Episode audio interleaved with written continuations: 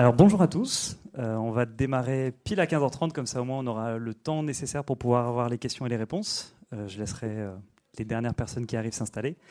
bienvenue à tous, très content de vous avoir dans cette salle pour vous parler aujourd'hui de sujets plutôt, plutôt usuels, je dirais, pour le Salon Pro Durable, puisqu'on va parler de carbone et de climat mais on va particulièrement faire un focus sur l'accélération de la transition climatique dans les entreprises à travers cette fameuse compensation dont on entend beaucoup parler, qui peut parfois euh, faire réagir.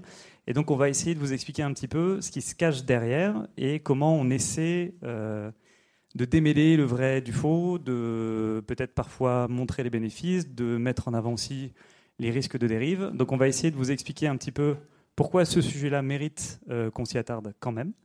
Et voilà, essayer de, prendre ce sujet à bout de bras et de répondre à toutes les questions que ça pourrait générer euh, dans la salle et puis même de manière plus large. Donc aujourd'hui, moi je représente South Pole, donc je suis euh, Mathieu Cribellier. Euh, j'ai avec moi Eduardo qui m'accompagne aussi et nous avons la chance aussi d'avoir une intervention de la part d'Essilor Luxotica qui se présentera un petit peu après et qui va témoigner aussi de comment tout ça s'articule au sein de leur stratégie. Donc pour démarrer, la compensation, ça ne marche plus. C'est dommage. Il n'y a plus de piles? Ben, on va faire comme ça. Donc, Donc pour démarrer, la, compensation, en gros, la raison pour laquelle on continue à en parler, même si euh, parfois on aimerait finalement en parler moins, c'est que malgré tout, ça reste un levier, un levier d'action par rapport à cette urgence climatique, un levier euh, dans lequel finalement, euh, si on ne l'avait pas et qu'on se limitait uniquement sur la réalité des actions qui sont prises aujourd'hui et des promesses qui sont faites à la fois par les États et par les entreprises, on se retrouve dans une situation où finalement, tout cumulé, on arrive à peine dans le scénario les plus optimistes à euh, respecter ce 1,5 degré. Et encore, quand je dis respecter le 1,5 degré, c'est avec beaucoup de, nuances et de prudence. Euh, c'est vraiment ce qu'on appelle l'optimistique scénario. En gros, aujourd'hui, si on regarde juste ce qui est déjà mis en place, on arrive à à peu près un monde en moyenne à 2,7 degrés. Si on regarde les targets qui sont promises pour 2030 et qu'on les atteint, on est à 2,4 degrés. Si on rajoute les promesses qui sont au-delà de 2030, on arrive à 2,1 degrés. Et l'optimistique scénario, c'est si vraiment tout le monde arrive à atteindre ses objectifs de net zéro. Le seul souci, entre guillemets, c'est que quand on regarde les différents leviers des entreprises pour atteindre le net zéro en 2050, il y a quand même souvent une part significative qui est associée à des choses qu'on espère pouvoir faire, mais qui ne sont pas encore matures, qui sont encore clairement au stade de la RD. Je pense notamment par exemple à ces scénarios dans lesquels on inclut la séquestration carbone. La capture et la séquestration carbone, ce sont des choses qui sont potentiellement intéressantes, mais qui n'en sont qu'au début, et qui pour l'instant sont vraiment en phase de euh, projet pilote et on a voilà, je pense que tout miser dessus, c'est quand même euh, délicat. Et donc, le fait d'avoir la possibilité d'aller au-delà de ces promesses et de pouvoir accélérer euh, la transition climat à travers le financement d'autres projets, au-delà de la chaîne de valeur, c'est aussi un levier intéressant à, utiliser.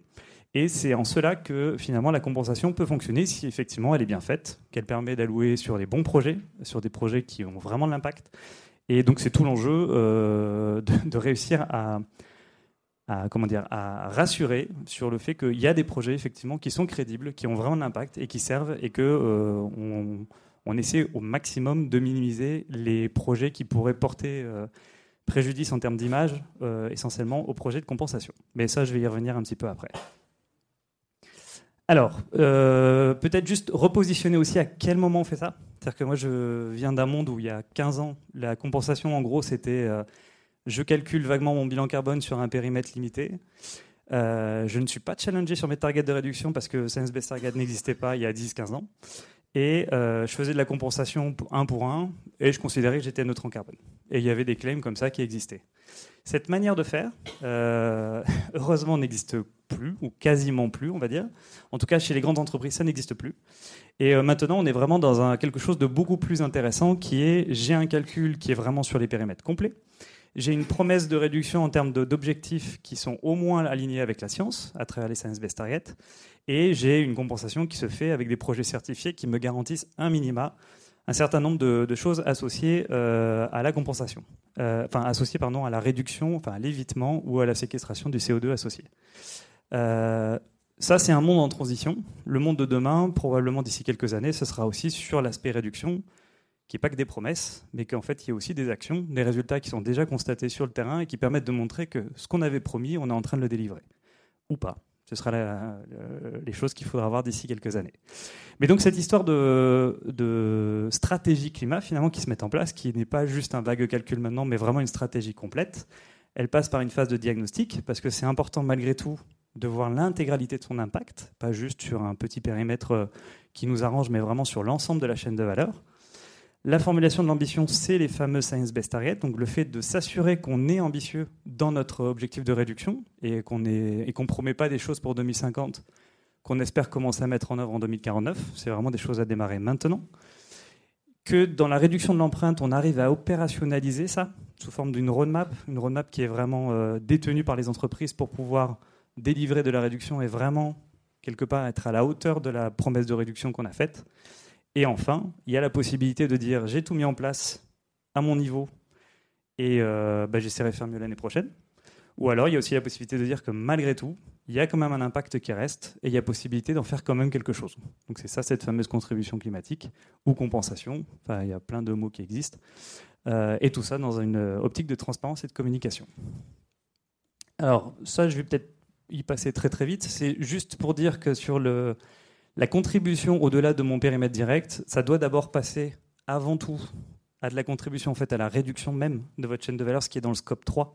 Donc euh, avant de parler de compensation, dans la contribution, il y a déjà rien que le fait d'aider tous mes fournisseurs en amont, tous mes usagers en aval, à réussir à réduire euh, leur impact. C'est des gros enjeux, notamment, euh, je pense à, L'Oréal, avec qui on avait une intervention ce matin, et qui a bien redit ça un certain nombre de fois. 50% de leur impact, c'est sur l'utilisation de leurs produits. Donc, avant de parler scope 1 et 2, il y a vraiment le scope 3 qui est un gros, gros sujet. Il y a ensuite, au-delà de la chaîne d'approvisionnement, la possibilité de contribuer à des projets qui ont vraiment de l'impact, mais qui ne sont pas forcément associés à votre chaîne de valeur. C'est ça qui est parfois compliqué pour les entreprises qui aimeraient, dans le, scope de la compensation, mettre tout un tas de choses qui seraient liées à leur politique. Et en fait, des fois, c'est juste pas possible. Il vaut mieux un projet qui n'est pas forcément directement associé à votre chaîne de valeur, mais qui permet vraiment d'avoir un impact sur le terrain, que de vouloir à tout prix avoir un projet qui serait euh, euh, sur quelque chose d'un peu innovant, mais mal à évaluer, et qui finalement, euh, même si ça touche à la chaîne de valeur, parce que par exemple, je suis une entreprise de mobilité et j'ai envie d'avoir un projet de compensation autour de la mobilité, ben, aujourd'hui, il n'y en a pas vraiment des projets comme ça. Et donc, il ne faut pas croire que la compensation, c'est le cadre parfait dans lequel vous pouvez tout mettre. Ce n'est pas possible. Donc, c'est bien des fois aussi de bien faire la distinction entre les deux. Et enfin, il y a de plus en plus la possibilité d'investir en fait en amont même de cette compensation qui, en fait, parfois pourrait se résumer à je prends un catalogue de projets disponibles et je regarde lequel j'ai envie de, soutenir. Il y a aussi la possibilité en fait d'être en amont de ça et d'être vraiment au déclenchement de nouveaux projets avec des nouvelles méthodologies sur des euh, nouveaux pays. C'est un domaine qui est en parfaite explosion et en même temps euh, qui nécessite encore des clarifications, notamment suite aux accords de Paris. Donc c'est quelque chose d'assez nouveau, euh, mais sur lequel il y a beaucoup de choses à faire. Alors ça, je vais peut-être aller, enfin pas, pas m'étaler dessus. En gros, la compensation carbone, réelle, oui. Additionnelle, c'est le vrai sujet dans quelle mesure la contribution qu'on fait en plus, elle permet vraiment euh, d'enclencher quelque chose qui n'aurait pas eu lieu autrement. C'est vraiment le cœur du débat qu'on peut avoir parfois sur la compensation. Mesurable, ça paraît logique. Vérifiable, être sûr qu'effectivement sur le terrain, quand on a soutenu un projet où on nous a dit que ça permettait d'éviter 1000 tonnes de CO2, c'est effectivement le cas et on peut le vérifier qu'il n'y ait pas de problème euh, de permanence, donc qu'on soit sûr que c'est quelque chose qui a été délivré ou qui sera délivré euh, modulo une certaine garantie et unique. Ça, c'est tout l'intérêt justement des standards en cours aujourd'hui dans la compensation, qui permettent de s'assurer que quand on vend un crédit carbone, on le vend qu'une seule fois, enfin en tout cas on l'annule qu'une seule fois, et donc qu'on ne peut pas le revendre une deuxième fois ensuite à une autre entreprise qui redirait qu'elle a soutenu ce projet. les différents types de projets, donc comme je vous disais, il y en a plusieurs, mais il n'y a pas tout. Donc c'est pour ça qu'on ne peut pas non plus tout mettre euh, dans la compensation euh, carbone en termes de stratégie euh, climat.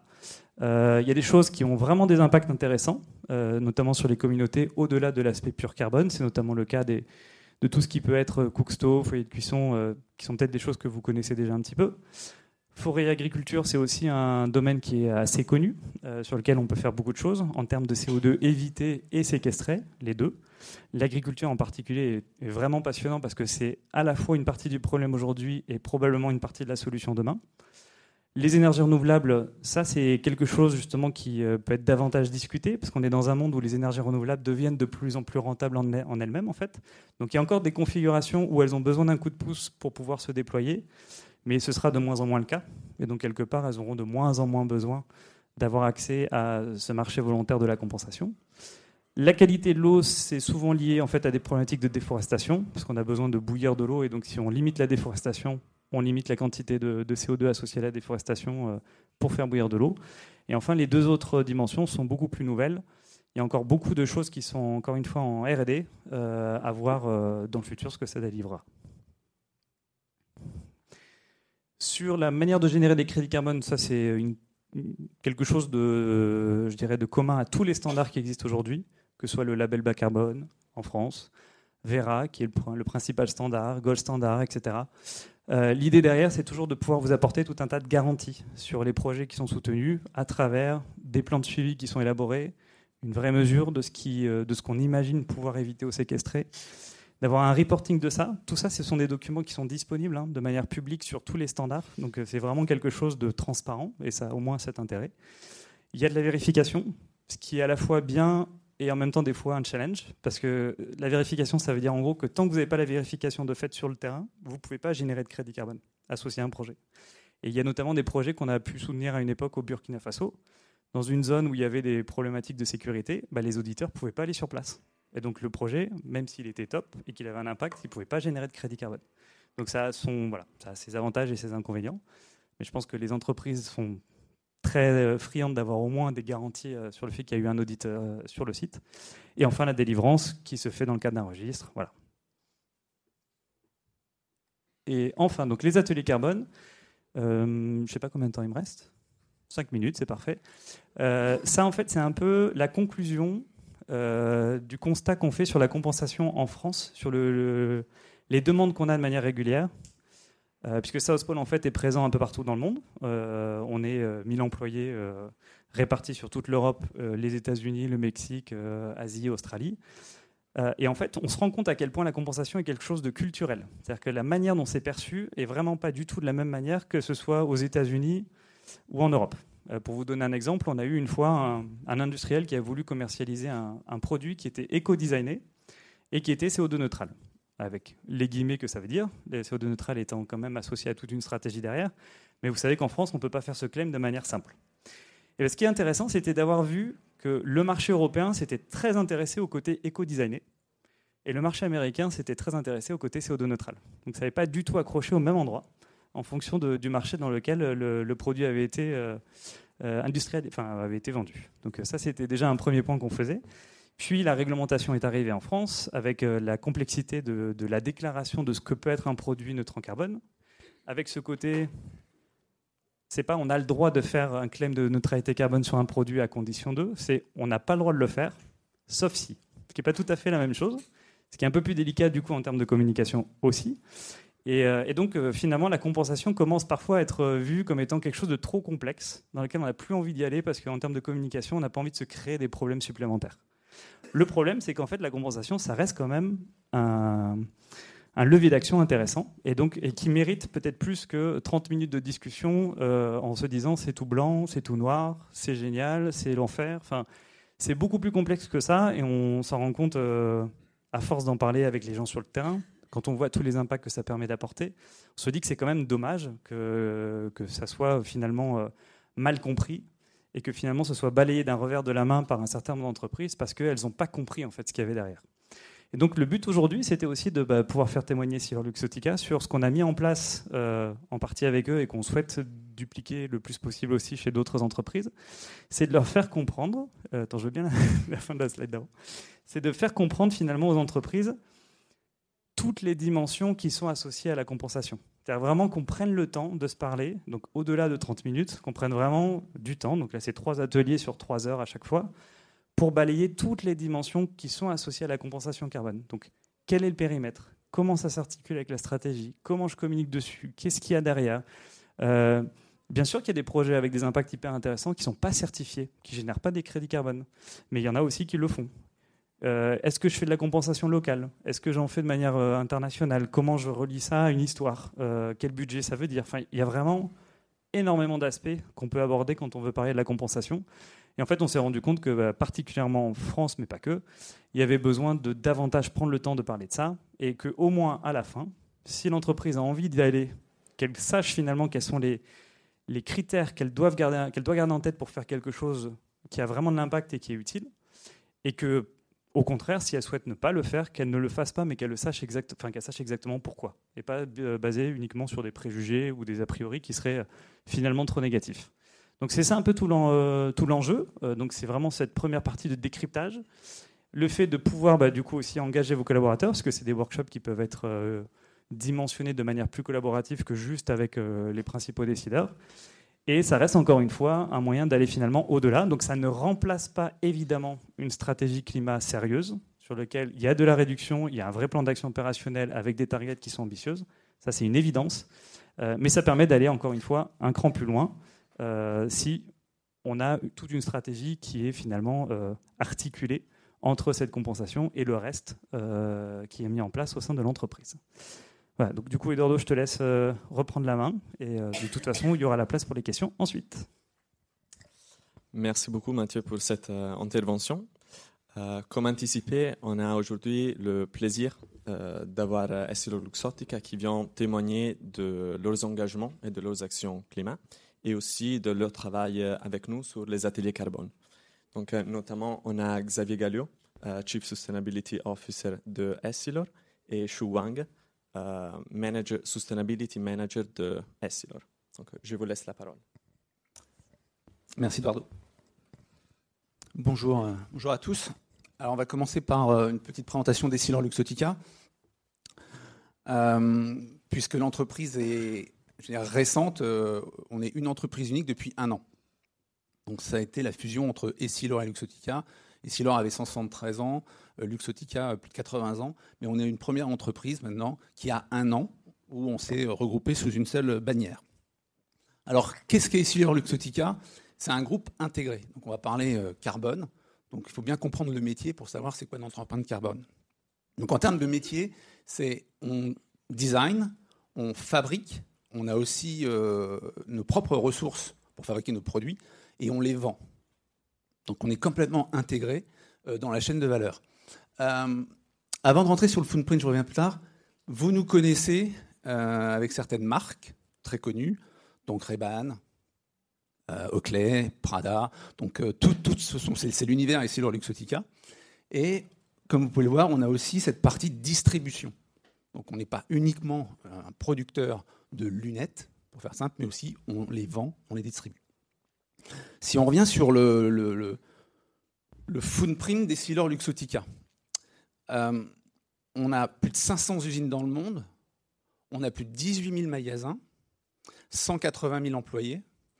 Donc la, logique de calcul de l'empreinte carbone de ce groupe est très complexe. Et on va prendre des engagements sur, cette, euh, sur ce calcul-là. Donc on a travaillé avec ça euh, pour, pour calculer cette empreinte carbone. Et on va le travailler et on va le présenter ultérieurement. Donc ça, c'est ici leur Luxotica fabricants, designers et distributeurs de lunettes. Point important aussi, je terminerai juste, c'est que nos lunettes, euh, ça change la vie des gens quand on les équipe. Donc on est une entreprise à mission et on a un impact. Quand on, équipe quelqu'un en lunettes, on change sa vie. C'est un gain de productivité, c'est l'acceptation de soi. Donc nous, c'est euh, très important notre rôle social avec notre produit. Notre programme de développement durable, il est articulé en cinq piliers. Le premier, c'est ce qu'on appelle Eyes on Carbon, c'est le changement climatique, et on reviendra là-dessus. Le deuxième, c'est la circularité. Alors, ce qui est intéressant, Mathieu, tu disais qu'en Europe, on est très circularité, aux États-Unis, très carbone. Donc, nous, on a deux piliers euh, qui, naturellement, sont euh, euh, interconnectés. Où, sur la circularité, on veut que tous nos produits soient éco-conçus d'ici 2025, éco-design, plus aussi produits biosourcés. Le troisième élément, c'est, comme je l'ai évoqué, on change la vie des gens. Donc on a un pilier qui est l'accès euh, au bien voir avec l'éradication du mal voir d'ici 2050. Il y a toute une équation sociale derrière les lunettes. Je ne vais pas le prendre le temps euh, maintenant parce qu'on est focalisé sur le puits carbone que je vais revenir. Mais le troisième axe, c'est vraiment l'accès, équiper les gens, changer leur vie. Le quatrième, c'est Eyes on Inclusion, 180 000 personnes, plus une supply chain étendue. Euh, l'enjeu euh, humain est extrêmement grand, donc il y a l'inclusivité, naturellement le safety, le training qui sont derrière. Et le dernier point, c'est un pilier fondamental de tout programme de développement durable, c'est l'éthique. Sur la partie carbone, je vais laisser Chouo euh, présenter euh, ce qu'il y a derrière ce pilier. Merci Xavier. Euh, alors pour le pilier Eisen Carbon, nous travaillons sur trois grands axes. Le premier, c'est la neutralité carbone. c'est pour réduire notre impact sur le climat et pour contribuer à la transition mondiale vers le bas carbone. le deuxième pilier, c'est sur la résilience climatique. Ça veut dire comment euh, on peut gérer notre risque euh, lié avec le changement climatique et le, euh, réduire l'impact de changement climatique sur notre chaîne de valeur. Et le troisième et en dernier, c'est le capital nature. ça veut dire comment on peut protéger l'eau et la biodiversité dans notre écosystème. Voilà, et ça, c'est les trois grands axes de notre pilier Eisen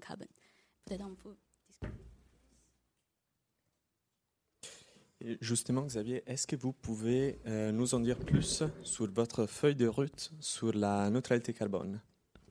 Oui, ah, c'est bon. Ça marche.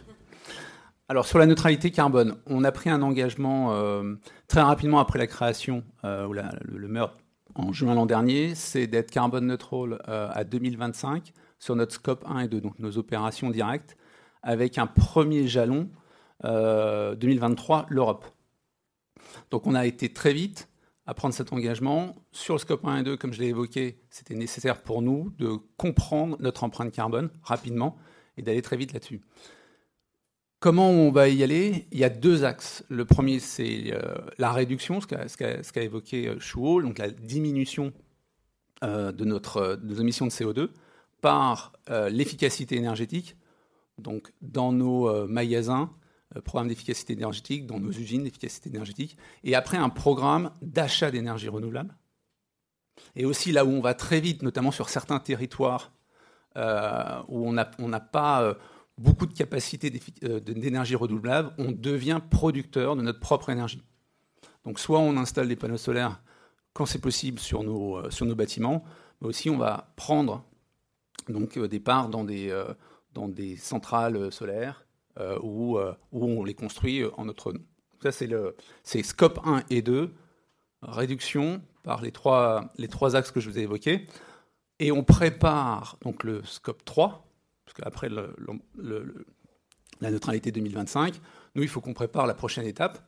Donc, c'est bien connaître notre scope 3. Donc, on est en train de calculer avec South Pole le, scope 3 du groupe. Comme vous l'avez vu, comme je l'ai évoqué, j'ai mis l'accent dessus euh, sur la complexité, euh, le footprint du groupe. C'est très très challengeant. Et on a commencé déjà à avoir plusieurs activités sur euh, la logistique. Donc, si vous allez sur des sites web, notamment euh, Oakley, je ne vais pas faire de la publicité, mais vous pouvez avoir des options maintenant automatiques d'avoir une, livraison neutre en carbone, un peu plus longue, mais au moins c'est garanti neutre en carbone. Voilà, plein, d'initiatives déjà dans Scope 3 qui va nous permettre de passer à la prochaine phase, full scope et Silorexotica. Et justement, Oui, je, voulais juste en profiter pour euh, souligner quelque chose que je, que, je constate depuis euh, un, ou deux ans. C'est que cette histoire de neutralité carbone, avant, c'était vraiment perçu comme étant euh, quelque chose de. un aboutissement. C'était finalement le résultat de plusieurs années de travail, etc. En fait, maintenant, ce qui se passe, c'est que la neutralité carbone telle qu'elle est envisagée par les entreprises, c'est souvent le début. C'est-à-dire que c'est vraiment juste le constat que ça y est, on se lance, on a compris l'urgence. La neutralité carbone, quelque part, quand elle est faite de cette manière-là, avec la compensation, c'est quelque part un quick win, on va dire. Mais que euh, ça n'empêche pas, bien évidemment, le fait d'avoir une action structurée ensuite derrière et une stratégie complète, parce que de toute façon, on ne laissera plus les entreprises faire juste un claim de neutralité carbone avec juste un one shot une fois. Donc ça c'est vraiment très intéressant de voir à quel point ça a basculé de, de quelque chose qui était abouti à vraiment juste maintenant on en est qu'au début. C'est vraiment le démarrage. Et justement, sur cette euh, stratégie carbone, Chou, est-ce que tu pourrais nous dire un peu plus sur pourquoi et comment vous avez commencé à mettre en place cette stratégie carbone? Euh, alors, comme l'a dit Xavier, euh, nous visons la neutralité carbone pour l'Europe d'ici 2023, puis le groupe mondial d'ici 2025. Euh, d'ailleurs, euh, nous, avons déjà atteint la neutralité carbone euh, en 2021 pour l'Italie et la France. Et la compensation, pour nous, c'est nécessaire parce que même les valeurs sont faibles. Il reste aujourd'hui les émissions du scope 1 qui est incompressible maintenant. c'est à cause de certains procédés de fabrication ou par exemple, l'utilisation de groupes électrogènes de secours, on ne peut pas éviter. Euh, et ça, c'est du euh, de scope 1. Et pour les émissions de scope 2, euh, aujourd'hui, on opérons dans des pays où l'offre l'énergie renouvelable sont encore limitées. c'est pour ça il faut, pour, pour, nous, pour réaliser notre engagement de neutralité carbone, euh, la compensation, c'est un levier. Et en plus, pour notre groupe, en fait, euh, la compensation, compensation c'est pas seulement pour euh, contribuer à notre engagement de neutralité carbone, c'est aussi pour, ça permet aussi d'autres contributions environnementales et sociales. Et comment nous mettons en place notre stratégie euh, en fait, c'est euh, notre approche, c'est repose sur une mobilisation de différents départements internes, euh, aussi une planification d'investissements dédiés, des collaborations avec certaines parties prenantes dans notre chaîne de valeur. par exemple, comme l'a dit Xavier, nous, avons commencé à travailler avec notre transporteur logistique pour des euh, expéditions vertes ou neutres en cabane. Et pour la contribution au-delà de notre chaîne de valeur, euh, nous cherchons nous concentrer sur les projets qui, qui est première géographiquement pertinente pour nous et qui complète notre contribution dans différents domaines. Euh, avec un niveau de qualité qui est euh, garanti par une certification, euh, comme Mathieu l'a dit. Et par exemple, nous aujourd'hui nous mettrons en priorité les projets sur les forêts, l'habitation, gestion de l'eau, parce que ces projets aussi bénéficient aux communautés près que lesquelles euh, nous, nous, opérons euh, où nous euh, distribuons notre, nos produits. Et en fait, nous avons déjà engagé sur les, nos, premiers projets de compensation en, sur le forêt en Italie et en Chine. Et pour l'année prochaine, c'est pour étudier différentes options, comme Mathieu l'a dit, euh, par exemple, comme euh, euh, acheter des crédits carbone directement de projets déjà finalisés, s'engager sur les développements de projets depuis le phase amont ou mettre en place une fonds spécifique. Et c'est pour ça aussi nous travaillons avec, nous avons travaillé avec SOSPO et nous avons choisi le, le format atelier. Et justement, pour quelles raisons vous avez choisi ce format d'atelier carbone et quels sont les avantages, les bénéfices pour vos équipes? Oui, euh, alors pour, euh, pour la, comme Mathieu l'a dit, c'est c'est bien coréen. nous, maintenant, le, le, marché de la compensation, ça évolue très rapidement en ce moment. Euh, il y a toujours euh, beaucoup d'évolutions euh, dans, le contexte réglementaire, standard. il y a beaucoup de nouveaux acteurs. il y a différents mécanismes financiers et il faut choisir une option stratégique qui, qui gérer notre la controverse et le risque potentiel sur la réputation. Et pour ça, euh, nous, euh, nous souhaitons euh, intégrer et, partager toutes ces connaissances techniques assez rapidement, efficacement, pour, pour gagner du temps et pour comprendre le sujet vraiment bien. Et l'atelier, le, le, format atelier, ça fonctionne très bien pour, pour ce, ce objet. Et aussi, il fonctionne bien pour faciliter les discussions, le, processus de décision euh, dans, interne dans euh, toutes les équipes, le top management. Euh, ça fonctionne bien aussi pour ça. Et toutes ces connaissances et l'alignement, euh, c'est fondamental pour passer d'une stratégie à court terme à une stratégie long terme. Merci beaucoup, Chou. Euh, est-ce que Xavier, tu voudrais faire euh, quelques mots, euh, quelques mots un petit retour sur cette expérience des ateliers?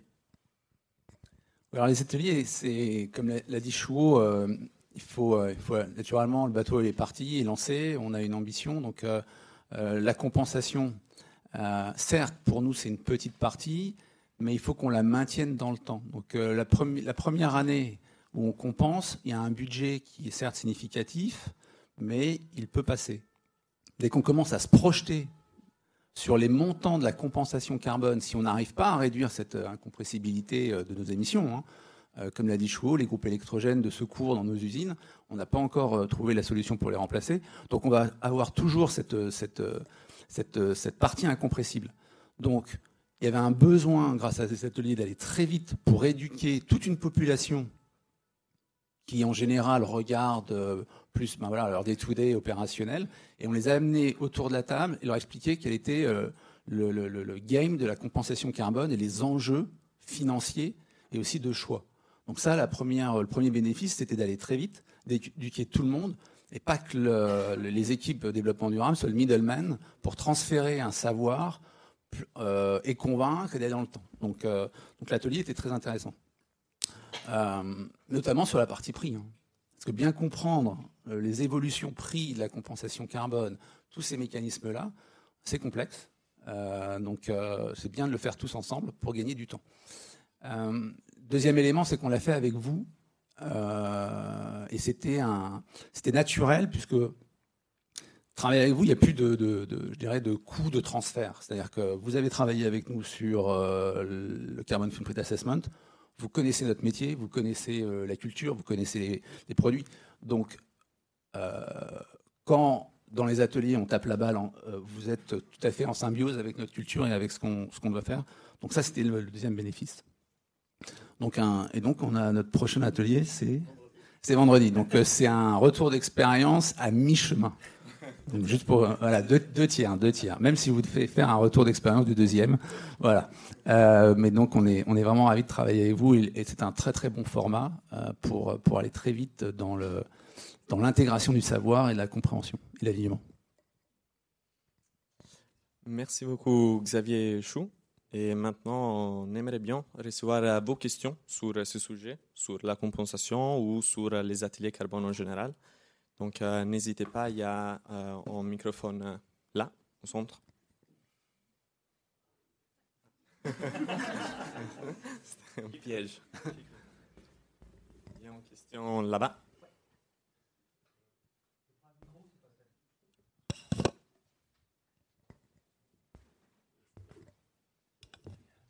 Merci pour cette présentation. J'ai une question concernant les, salariés euh, de l'ensemble de l'entreprise. Euh, euh, vous avez parlé de workshop, vous avez parlé de, redescendre un petit peu l'information auprès des salariés, les faire participer. Ça m'intéresserait beaucoup de savoir quelle est leur, appropriation de ces enjeux de compensation, comment eux le retraduisent cette compensation avec la neutralité carbone. Ça m'intéresserait enfin, de savoir un petit peu les, quelles sont les remontées d'informations que vous avez à ce niveau-là. Alors, alors, déjà, la compensation carbone, c'est quand même un sujet très technique. Hein. J'entends bien. Là, on est entre nous, on peut, on peut en discuter. On n'a pas fait un cours sur la compensation carbone. Dès qu'il s'agit de cascader euh, ça dans l'organisation, déjà, on a mis autour de la table des N-1, des N-2 de COMEX pour, euh, pour ces ateliers, pour déjà avoir ce niveau d'éducation. Nous, notre enjeu, il est plus présenter ce que c'est que la roadmap carbone neutralité d'un groupe. Donc, on est plus dans une explication de la neutralité carbone, où l'axe d'effort, il n'est pas sur la compensation, qui est plus une décision corporate, alors que la réduction, elle est vraiment opérationnelle. Donc, on va, pas, on va être moins dans la compensation qui, euh, est complexe, euh, pas compris de tous. On est plus dans c'est quoi ton rôle opérateur, euh, manager de site sur les trois axes que j'ai évoqués, l'efficacité énergétique, l'achat d'énergie renouvelable et enfin la production d'énergie renouvelable. Là, on est vraiment dans notre axe de communication, il est vraiment sur la réduction et pas sur la compensation. Euh, euh, j'entends bien, mais la neutralité carbone est un message que vous passez quand même euh, à, l'ensemble des salariés. Comment c'est traduit en termes de communication auprès des salariés, cette notion de neutralité? Je comprends bien que la compensation est très technique. Voilà. Je, m'accrochais plutôt à la notion de communication sur la neutralité carbone de votre entité. Alors, on a plusieurs canaux. Alors, il y a le, le canal corporate, où vous allez avoir tous les outils ou les vecteurs qui vont être des newsletters traduits en plein de langues pour, atteindre les cibles. Après, donc newsletter, euh, euh, et puis on a aussi une plateforme qui s'appelle Leonardo, qui est une plateforme de, knowledge, euh, de, de, training, qui est autant ouvert aux salariés que euh, à, à l'ensemble de l'industrie. Et ensuite, là, on est en train de travailler avec les, équipes opérationnelles et l'équipe corporate, notamment avec Chouo, sur avoir, vous savez, les tableaux de bord d'amélioration continue que l'on peut avoir dans les usines. Eh ben, une consommation d'énergie qui était suivie, elle est traduite en carbone et elle est traduite dans c'est quoi la contribution du site à cette fameuse trajectoire. Donc il y a ces trois niveaux corporate communication, euh, très, euh, très on va dire, à disposition du savoir. je ne ferai pas la pub pour un autre cabinet de conseil qui met à disposition aussi une école sur le climat. Euh, et enfin, très, très, très euh, opérationnellement, avec des KPIs de suivi euh, et de lien entre le message et le terrain.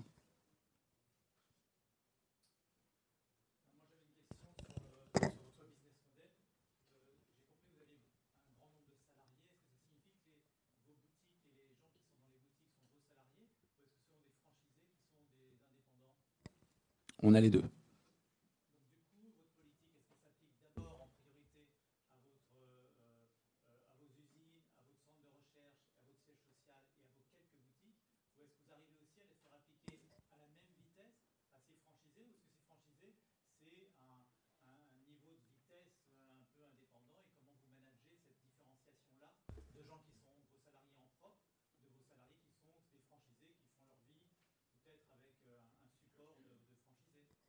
On est quand même loin de la compensation carbone qui était l'atelier. Mais bon, s'il n'y a pas de questions on peut, sur la compensation. Mais rapidement, il est certain que sur un groupe comme Essilor Luxotica, notre métier, c'est gérer l'hétérogénéité. L'hétérogénéité culturelle de métiers, comme vous l'avez vu. On est sur des métiers de distribution dans des magasins. C'est pas la même chose que euh, des personnes qui sont en usine de production, des logisticiens. Puis après, des différences culturelles, des réglementations extrêmement variables par secteur et par métier. Donc la vitesse d'exécution, elle est variable. En revanche, le cap, il est donné au niveau du groupe, notamment cette trajectoire carbone de neutralité scope 1 et 2. Donc les magasins, il y a l'énergie, mais il n'y a pas le reste, parce qu'ils ne sont pas encore dans le scope 3. Et après, on donne l'initiative. Donc en fait, c'est matriciel, c'est-à-dire que le groupe a des programmes ou euh, des achats d'énergie, ça s'applique dans les pays. Et chaque filiale doit adhérer, et certaines doivent arrêter leur contrat d'énergie traditionnel pour adhérer au principal qui est énergie renouvelable. Et ensuite, toutes les initiatives sont customisées.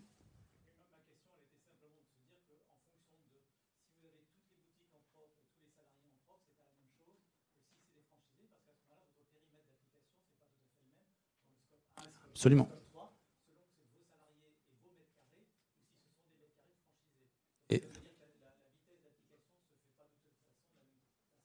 Et donc là, on revient, et je reviens sur mon, commentaire d'introduction, qui était sur la base sur laquelle vous allez vous engager.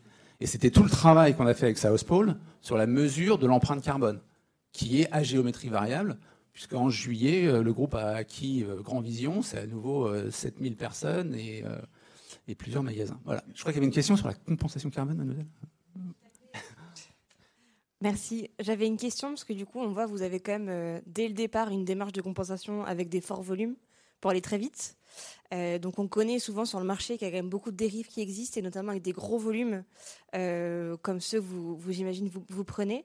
Donc quelles ont été aussi euh, vos, démarches pour limiter le risque et faire un choix du coup aussi de crédit de qualité? Chou, tu veux essayer en français ou en anglais? Chou a fait un énorme travail.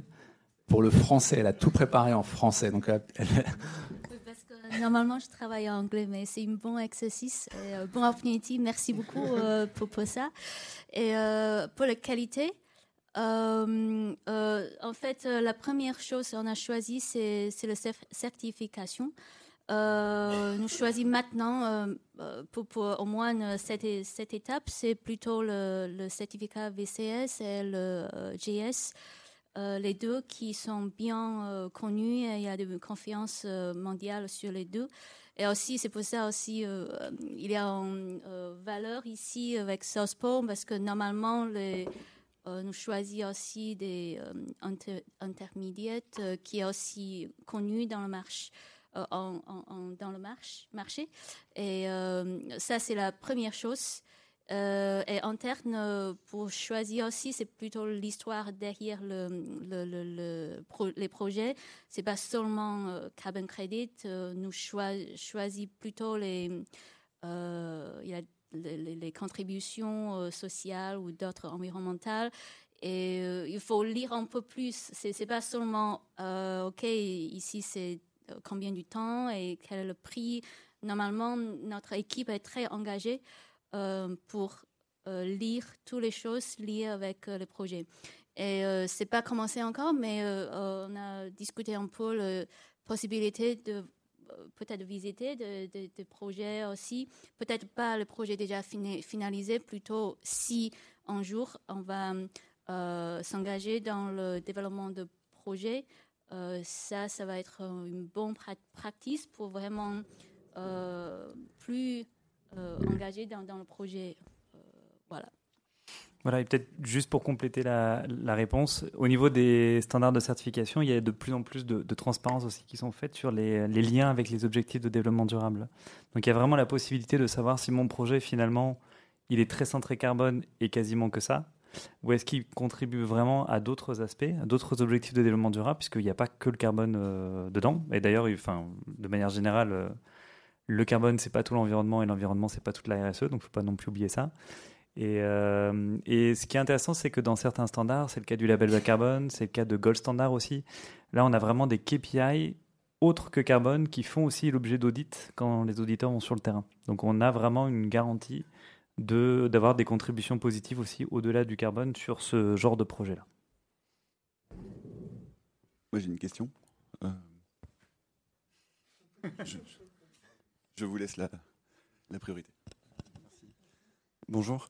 Euh, alors, je ne connais pas l'empreinte carbone euh, totale de, des, Luxotica, mais j'imagine que, comme la plupart des entreprises, le scope 3 euh, pèse davantage que les autres, notamment, j'imagine, en ce qui vous concerne plutôt la phase de matière première. du coup, dans, cette même démarche un peu de mettre des salariés autour de la table pour les acculturer un peu, est-ce que vous avez prévu des ateliers, par exemple, autour du scope 3 euh, qui pourrait euh, vous aider dans votre roadmap, donc si je comprends bien, après 2025, une fois que vous aurez atteint l'objectif Scope 1 et 2, ou, pas? Oui, alors, euh, sur votre perception de l'empreinte carbone des cellules Luxotica, ce qui a été révélateur pour nous aussi, c'est que notre Scope 1 et 2 est assez important, puisqu'on est intégré. En fait, on, a même des, usines qui produisent nos matières premières. Donc le scope 1 et le scope 2, il est au-delà euh, de plus de 30, voire 40%, alors qu'en général, on est sur du 80-20. Donc ça, ça a été une, première constatation, c'est que le business model d'être verticalement intégré nous met plus de contraintes sur le scope 1 et le scope 2, mais aussi plus de capacité de, de, de, de levier d'action dans notre périmètre. Après, le cascading et l'engagement des salariés, comme j'évoquais, eh ben, on est une entreprise jeune. Euh, déjà, la mise en œuvre des programmes qui vont changer la donne sur le scope 1 et 2, c'est ce qui a été notre priorité. Et il est vrai que sur le scope 3, c'est ce que j'avais, je dis souvent, chaque tonne va compter en fait.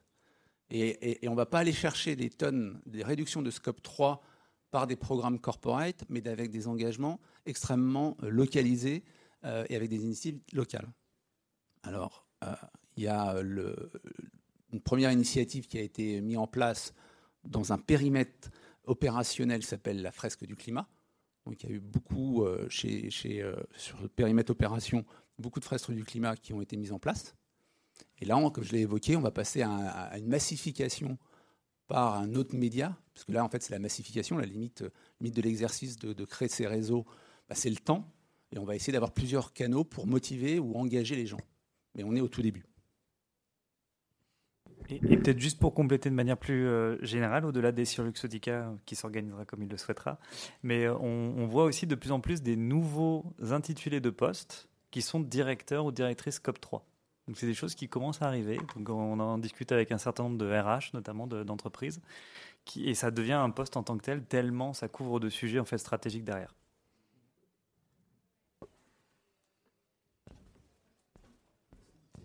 Euh, une question qui du coup a peut-être été un petit peu répondue par la question précédente, mais je me demandais pourquoi est-ce que vous parliez plutôt de neutralité carbone par rapport à une stratégie net zéro? Et si c'est, entre autres, euh, du coup, pour cette raison que vous avez évoquée, que le scope 1 et 2 est, assez important, ou si c'est une première étape pour après parler d'une stratégie net zéro? Comme j'ai évoqué, c'est une première étape, c'est-à-dire euh, le groupe s'est créé officiellement, combiné il y a un an. On a été très vite dans la mesure du scope 1 et scope 2 et déjà prendre un engagement sur cette neutralité carbone sur scope 1. Et naturellement, la prochaine phase, c'est plus long terme, avec un standard que vous connaissez bien certainement, surtout le scope. Et, peut-être juste par rapport à ça, et puis après je pense qu'il faudra qu'on conclue. Euh, il y a assez récemment, il y a quelques semaines, il y a les Science Based Target qui ont sorti euh, un update un peu de ce que c'était euh, le, format net zéro, parce qu'ils ont vraiment créé aussi un standard pour expliquer ce qu'était le net zéro. Et donc ils mettaient bien trois étapes clés dans l'articulation de ces stratégies-là. On avait la première étape qui était vraiment sur la décarbonisation de la, value chain, donc on est vraiment sur les SBT classiques. Il y avait la dernière étape qui était évidemment sur les aspects net zéro, et au milieu, ils avaient très clairement montré justement tout le rôle de l'offsetting, donc de la compensation, comme étant une étape intermédiaire, qui était cette fameuse neutralité carbone aussi. Donc c'est vraiment comme ça que ça doit s'articuler. Vraiment, c'est une première étape vers le net zéro, et avec finalement cette euh, nuance, mais qui n'en est pas une petite, qui est que quand on parle de compensation carbone, on parle beaucoup pour l'instant de CO2 évité selon des, euh, modélisations, euh, euh, enfin des scénarios de base, et que l'urgence climat est telle que effectivement c'est intéressant, mais qu'il va falloir de plus en plus aller vers de la compensation qui séquestre du carbone, donc en, termes removal. Et net zéro, c'est qu'on arrive à tout contrebalancer par ce type de projet-là. Et aujourd'hui, l'offre des projets actuelle, elle permet absolument pas de le faire. Donc on a vraiment besoin d'une grosse cure de, d'amincissement euh, carbone pour pouvoir ensuite espérer contrebalancer tout ça à la fin et avoir finalement ce, net zéro d'ici 2050. On a le temps juste pour une toute dernière question rapide, si on a. Sinon, on vous... Ah, oui. oui, bonjour. Euh, une question sur le, crédit carbone. En fait, euh, dans vos business cases, quand vous négociez les investissements, est-ce que vous intégrez ces crédits dans, l'analyse financière en fin de compte et, comment vous les valorisez en fin de compte? C'est toujours, c'est-à-dire que dans n'importe quel standard, il y a toujours cette évaluation de, en termes de business model, qu'est-ce qui se serait passé sans et qu'est-ce que ça permet d'apporter. D'ailleurs, c'est souvent finalement ça qui permet de déterminer le prix derrière. C'est-à-dire qu'il y a plein de projets différents qui permettent d'éviter ou de séquestrer de manière différente.